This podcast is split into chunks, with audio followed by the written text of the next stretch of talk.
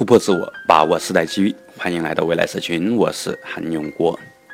那上一期节目呢，我们用最通俗的语言去解读了人工智能的本质。那今天呢，我们继续为您展现啊未来整个人工智能产业的一个架构。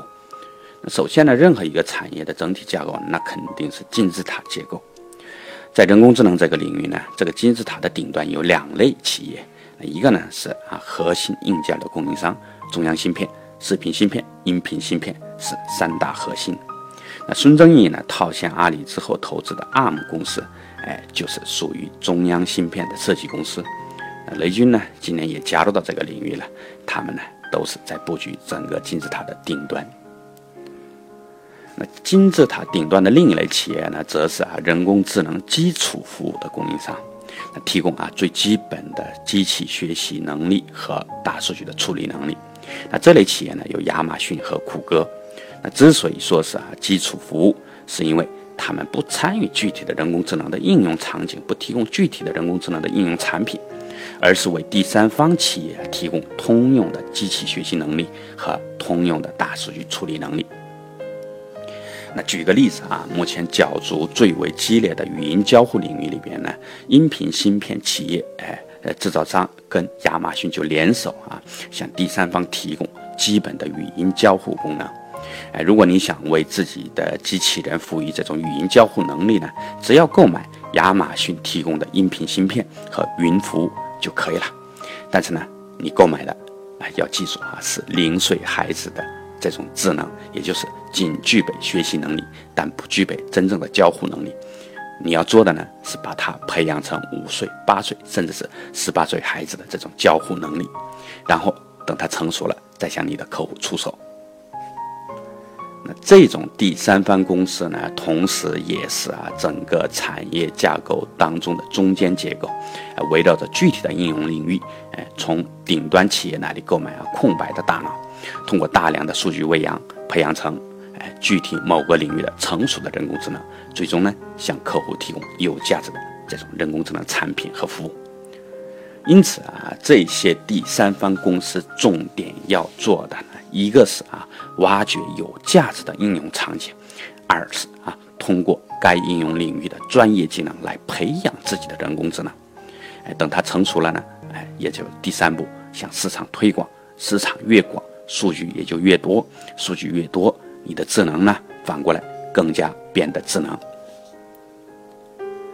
至于你能开拓的应用领域和场景呢，真的是一片蓝海啊！如果需要呢，我们可以来一次啊专题系列节目。那今天呢，你只要记住几个基本的原则就可以了，那就是先从规则相对清晰的领域入手，这样你的人工智能呢，成长速度会快很多。那接下来，我们看一下整个产业架构的底层终端，也就是啊，具体使用这些人工智能服务和产品的企业用户和个人用户。那时间关系呢，今天呢，我们先看看企业用户如何哎提高效率、降低成本以及颠覆性的提升决策效率。在降低成本、提高效率方面呢，比较好理解啊。我随便举个例子，假如哪天超市的这种收银机器人面世了，那整个超市呢就可以大大的降低相关人员的这种人员支出了。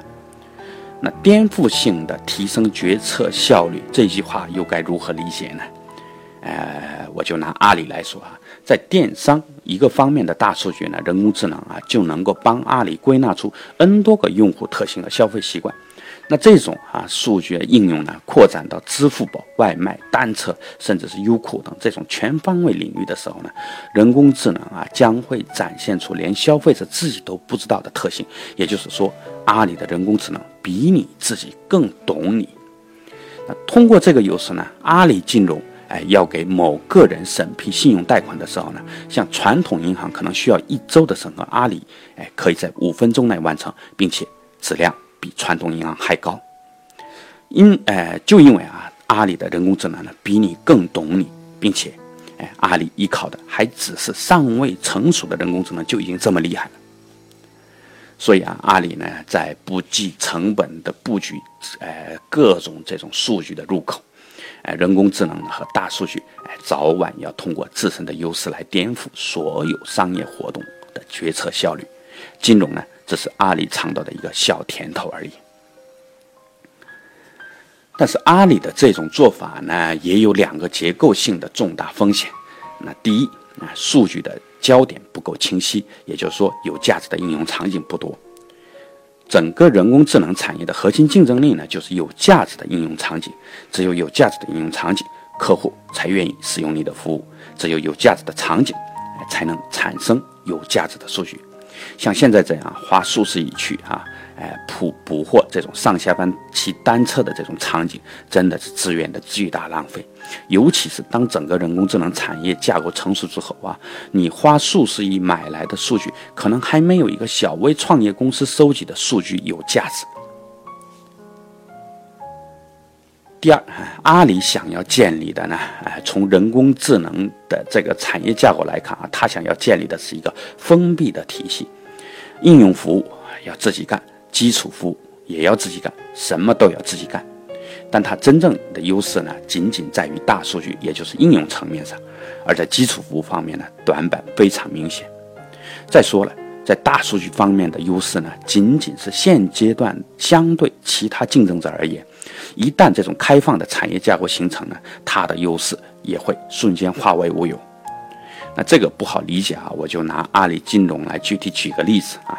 假如有一家专门提供的啊这种第三方信用审批服务的呃中间服务商，那向所有的银行啊其他银行提供统一的这种呃信贷审批的人工智能服务，那么阿里在金融决策效率方面的优势呢，哎这种封闭的自己封闭起来的优势呢，真的分分钟就烟消云散了。所以说，人工智能啊，要依赖大数据，这注定了这个产业必须是一个开放的体系。那以上呢，是阿里目前的人工智能和大数据战略的两个风险。那之所以专门拿出来探讨呢，也是因为啊，这同时也是整个产业的人工智能产业的众多的角逐者，包括无数创业者都没有想明白的，或者啊正在犹豫不决的地方。啊，总结起来呢，一。总以为，哎，只要用户足够，数据足够大，就会有美好的未来，而不去注重真正有价值的应用场景和有价值的数据。二，哎，什么都想自己干，与开放的行业基本特性呢背道而驰。人工智能呢，二零一七仅仅是一个腾飞的元年，那接下来的路呢，接下来的探索，不知道多少英雄要尽折腰了。都说 BAT 是不可撼动的存在，但我只想说，哎，差之毫厘，失之千里，沉浮荣衰，一切只在时代脉搏的把握之间。那对我们小微这种创业者来说，又该如何把握这种人工智能的时代脉搏，开始自己的人工智能里的创业征程呢？有没有机会呢？哎，我想说，有，大把大把的有，并且啊，你不需要任何编程知识。不需要任何人工智能的真正的底层的专业知识，你你需要的呢，仅仅是对自身行业的深入的了解，尤其是业务规则。哎，你了解的越细，哎，你基本可以开始这个领域的创业了。心理咨询、亲子关系、企业管理啊，到处都是一片蓝海。那我随便举一个 idea 啊，一个智能办公椅子能否颠覆企业和员工之间的关系呢？你自己想想具体的应用场景。人工智能呢，必将颠覆每个人的生活方式，同时呢，必将重新定义人与人之间的关系。那至于哎，具体如何去操作，哎，具体我们应该建立怎样的一种思考方式？更多详细的内容呢，请关注微信公众号“未来社群”，点击下方收费课程，加入未来社群成长营。我在未来社群成长营等候您的加入。那人人。都能想到的未来呢，绝对不是一个真正能会到来的未来。未来社群会带给你不一样的，真正会到来的一个未来场景。